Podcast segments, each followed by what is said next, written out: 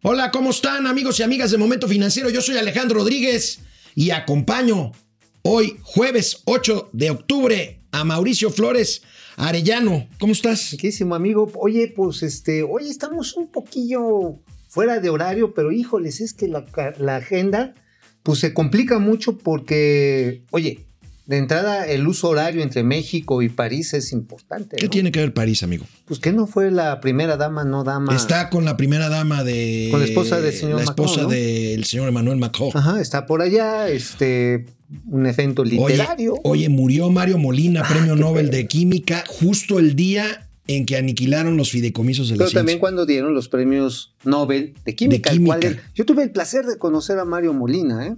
Tuve la oportunidad de estar en dos Gran tipo. ¿eh? Yo también lo conocí en la Genial, universidad. genial, En la universidad, cuando. Cuando o sea, hace no 10 mil años, ¿no? Como dijo el presidente Bueno, hace que 10 paz descanse. Mario Molina. Y una mosca gana un debate, aunque no lo crean, este año está verdaderamente Oye, extraño. Pero eso es así como cuando iba Donald Trump caminando con Pence en la Casa Blanca y le cae un, de un pajarito y le dice, oye Mike, ¿qué traigo aquí? Pues mierda, no, este, arriba.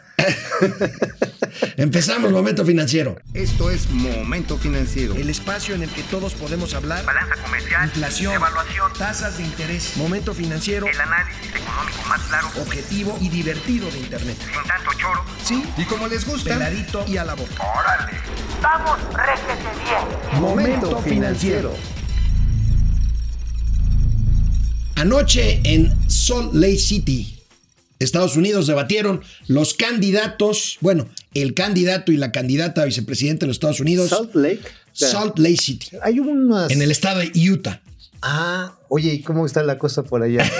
Medio difícil, me imagino, ¿no? Ay, ay, ay, ay. Bueno, el actual vicepresidente Mike Pence debatió con la candidata a vicepresidente junto con Joe Biden, eh, Kamala Harris.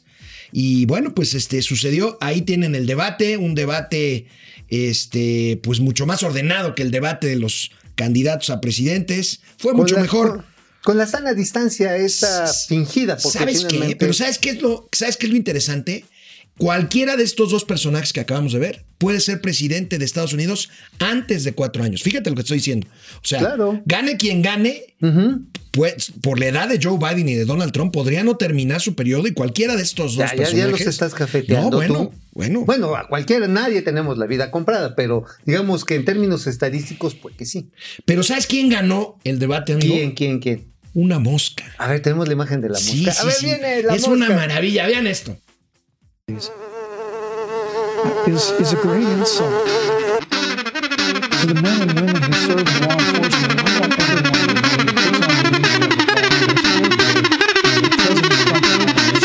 President Trump, it's remarkable. Oye, sí, se me hace que la mosca sabía dónde había materia prima, ¿no? Pues la mosca, ¿dónde se paran las moscas? Pues, este, pues donde hay detritus. Porque digo, el este chiste así que, oye, ¿qué traigo acá arriba? Bueno, Pues sí, por ya lo- cierto, ahí tienen la famosa mosca. Fue lo que la verdad es que nada nuevo en el debate. No creo que cambien las tendencias. Va ganando Biden. En fin. Oye, pero a ver, a ver. Paren su carro.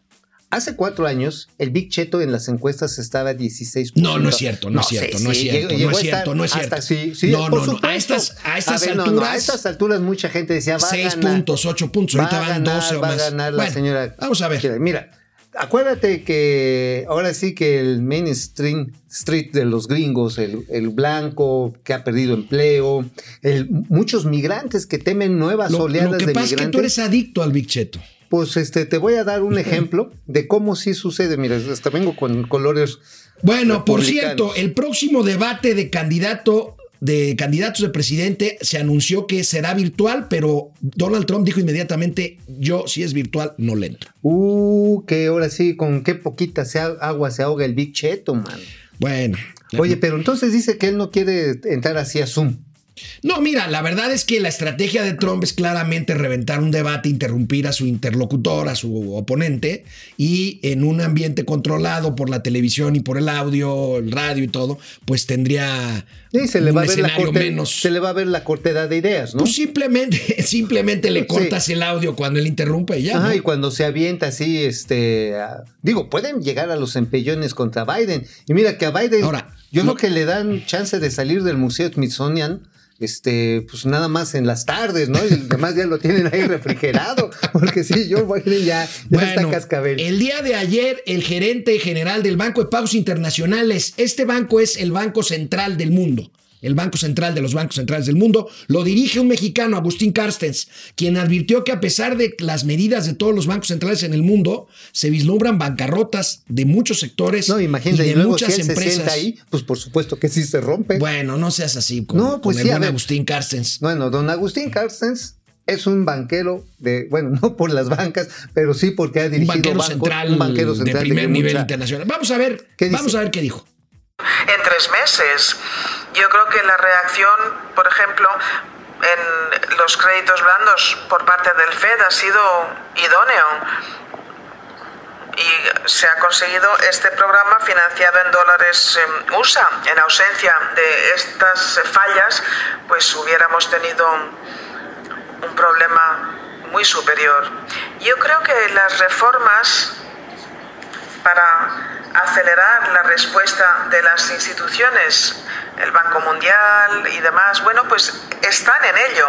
De hecho, la semana que viene va a haber reuniones por parte del Banco Mundial y el Fondo y seguro que estos asuntos van a comentarse. Desde luego que hay que hacer muchísimo más y confío además en que el deseo político exista para avanzar y para conseguir estos resultados. A mí me parece que es absolutamente esencial. Oye, y supongo que el presidente le tuvo que contestar, Claro, ¿no? por supuesto. Digo, ese batea todas. A ver. Vamos a ver. Eh, esas economías no están reaccionando a pesar de los estímulos. En el caso de nosotros, no creo que se haya eh, referido a nosotros porque nosotros no este, soltamos dinero a empresas ni estímulos fiscales, nada de eso. Fueron los apoyos abajo, este, los programas de bienestar, los créditos a las pequeñas empresas, el apoyo de las remesas, que eso sí nos ha llegado como una bendición y eh, nos ha apoyado mucho. Entonces no creo que se haya referido a, a lo nuestro, sino en general. Creo que eh, a cómo se está enfrentando la crisis en el mundo. No, pues así como diría el filósofo de Güemes, ¿no? Pues el que tenga perros, pues que los amarre y el que no tenga, pues que ni la sopa. Regresamos después de un corte rápido a Momento Financiero.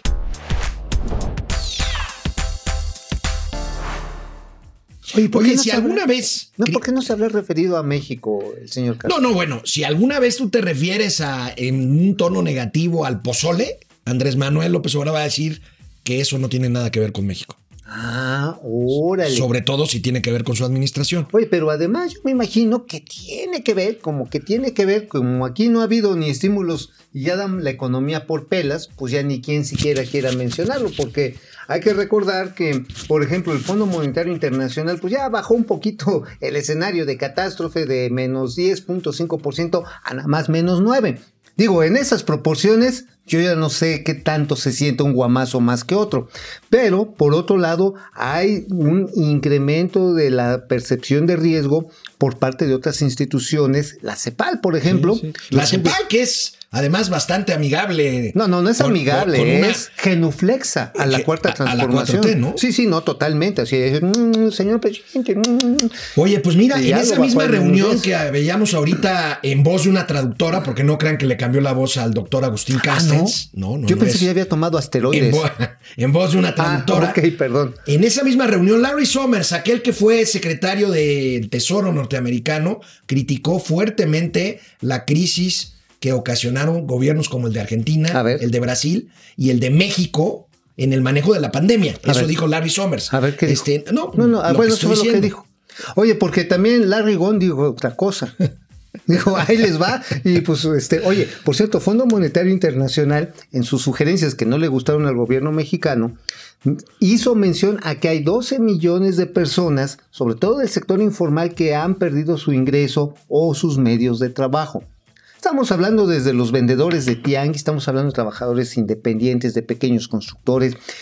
Híjoles, o sea, la masa salarial no se está recuperando. Y mientras Aguas. tanto, y mientras tanto se consumó la liquidación de fideicomisos luego de 19 horas de sesión esta mañana, a las 6 de la mañana, después de toda la noche, finalmente Tenemos se culminó, imágenes. se culminó la destrucción de fideicomisos de ciencia, estatales, cine, derechos humanos, A protección a periodistas.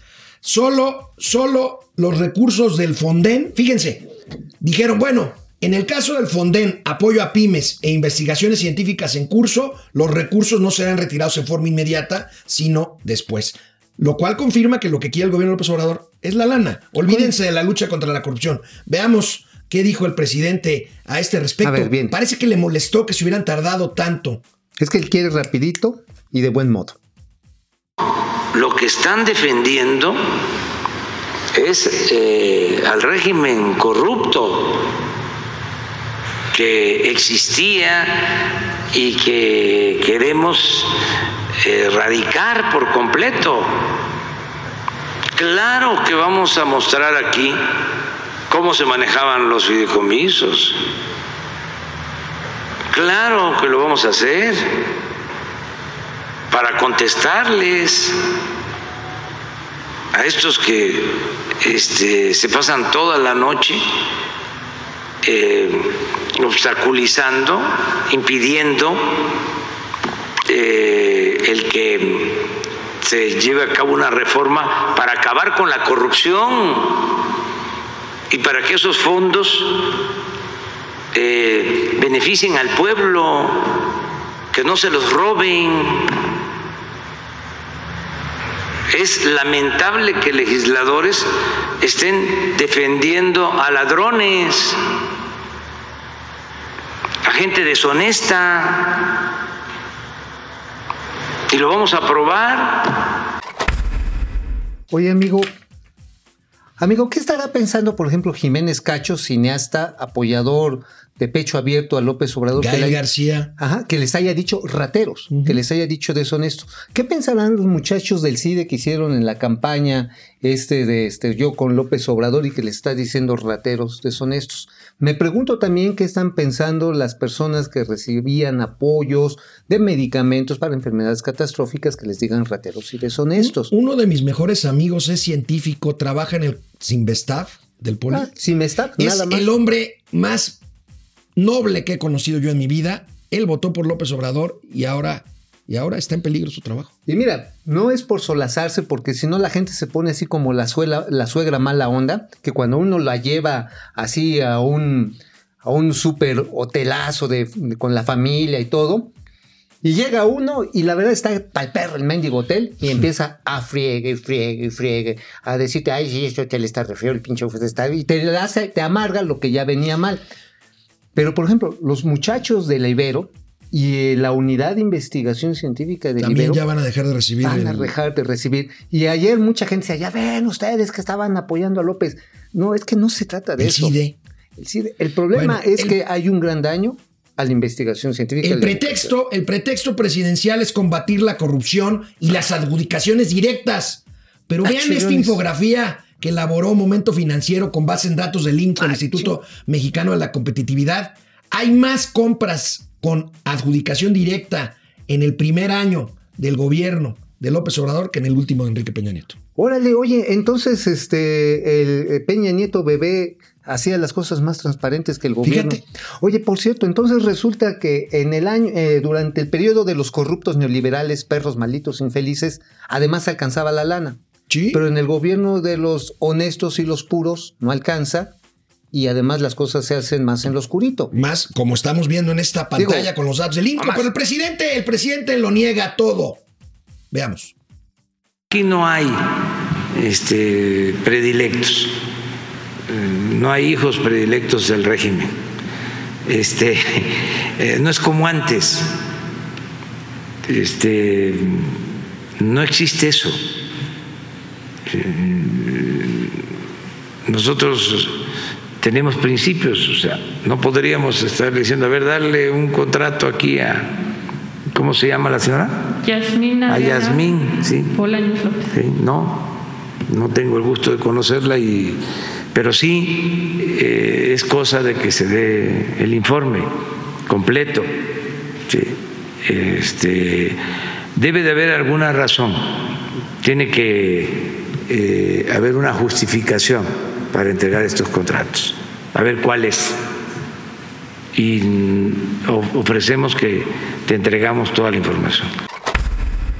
Oye, Yasmín Bolaños no es la que organiza todos los eventos presidenciales. Es la misma, es la Oye, misma se- persona que ha sido documentada, que tiene contratos por 60 millones de pesos con la 4T, Oye, pues se me hace- todos por adjudicación directa. Oye, se me hace que es también la que lleva los despachos de longaniza de primera clase allá a Palacio Nacional. ¿Te refieres a la longaniza esa de a 200 pesos el kilo? No, no, 200, estás tonto. De 350 pesos el, el tranche. Bueno, bueno, también hay niveles. Pues, Pues sí, digo, este, si vas a comer longaniza, pues que sea de la, de la buena, ¿no? Este, y bueno, pues sí, también ha habido un montón en otras obras. Canal 76 de Easy de lunes a viernes, 4 de la tarde. Próximamente les tendremos novedades. Momento financiero. Regresamos.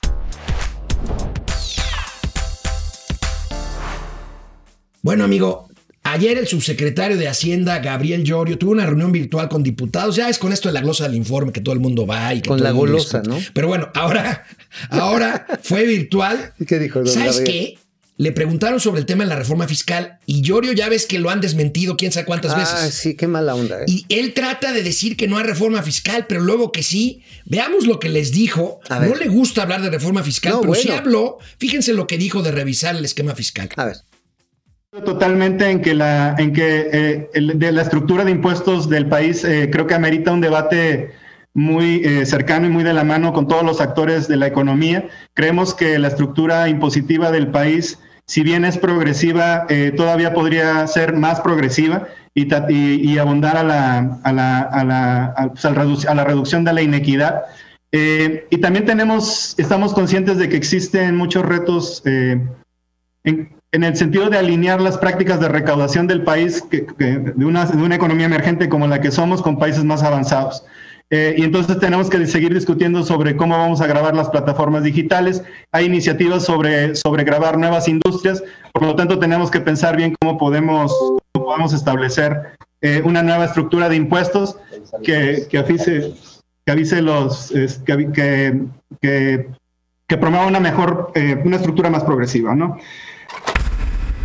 Oye, sí, como que así le dijeron. Co- algún asesor ahí, Ah, este. decían, Córtale, córtale, mi chavo, córtale, mi chavo.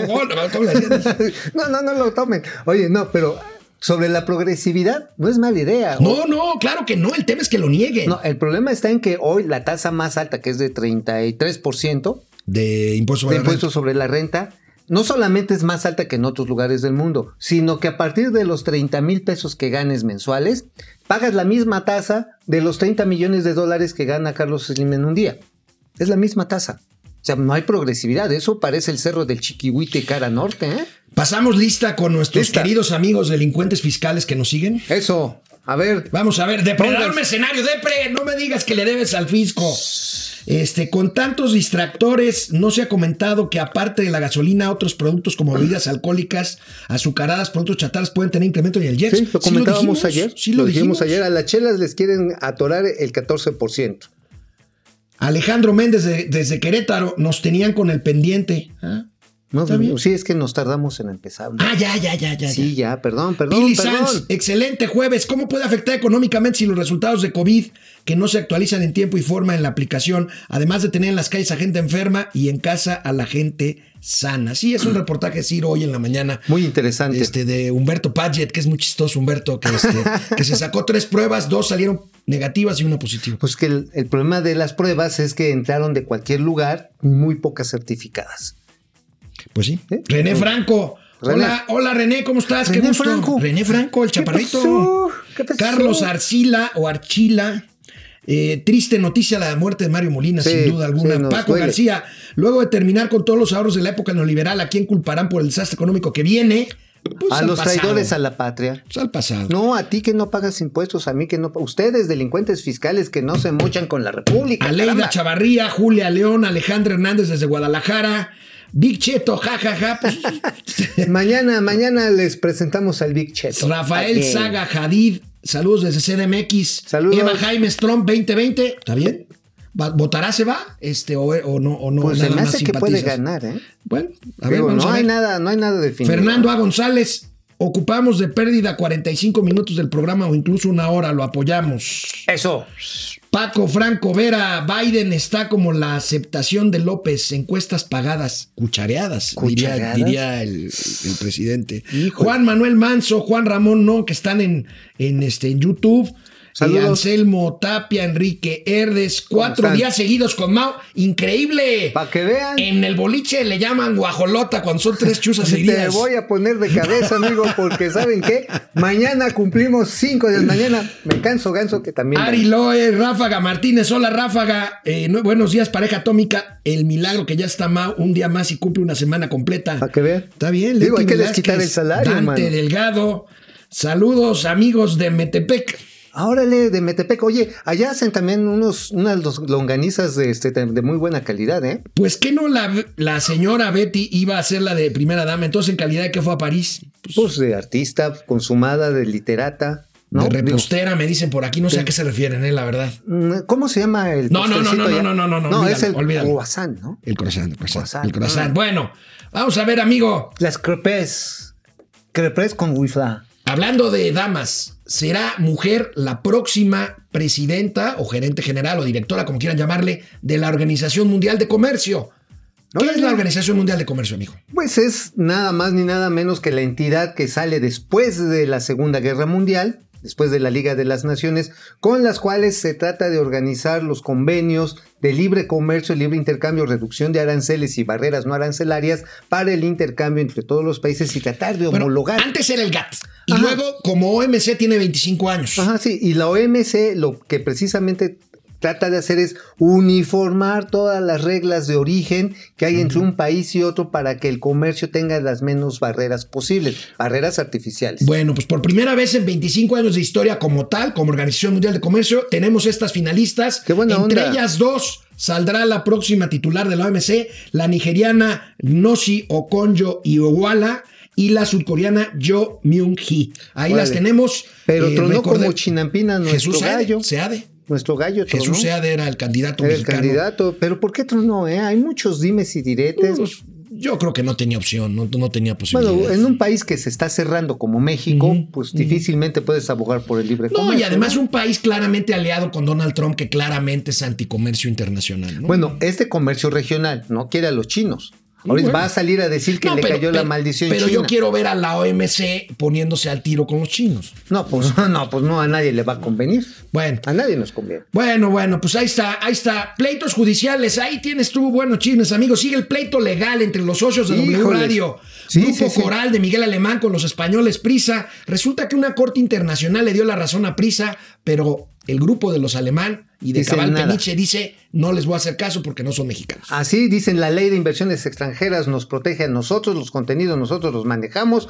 Pues bueno, pues es un vil apañe, ¿no? Hay que decirlo así, es otro apañe del señor Cabal Peniche, apañe con el señor Miguel Alemán. Ah, no, no, estos no son. No, no, este es otro este- pleito judicial. Angélica Fuentes, Ange- doña la Angélica, ex guapísima. Esposa del finado Jorge Vergara, el dueño de OmniLife y de Chivas, Que en paz pues, descanse. anunció que demandará la herencia para sus hijas. Sí, porque ustedes recordarán que el dueño de las Chivas, pues ya colgó los tenis, don Jorge Vergara, en paz descansa, descanse, y hay un pleito por el control con la familia de Jorge Vergara. Oye, y rápidamente, en 10 segundos, este, AMSA, ¿cómo va?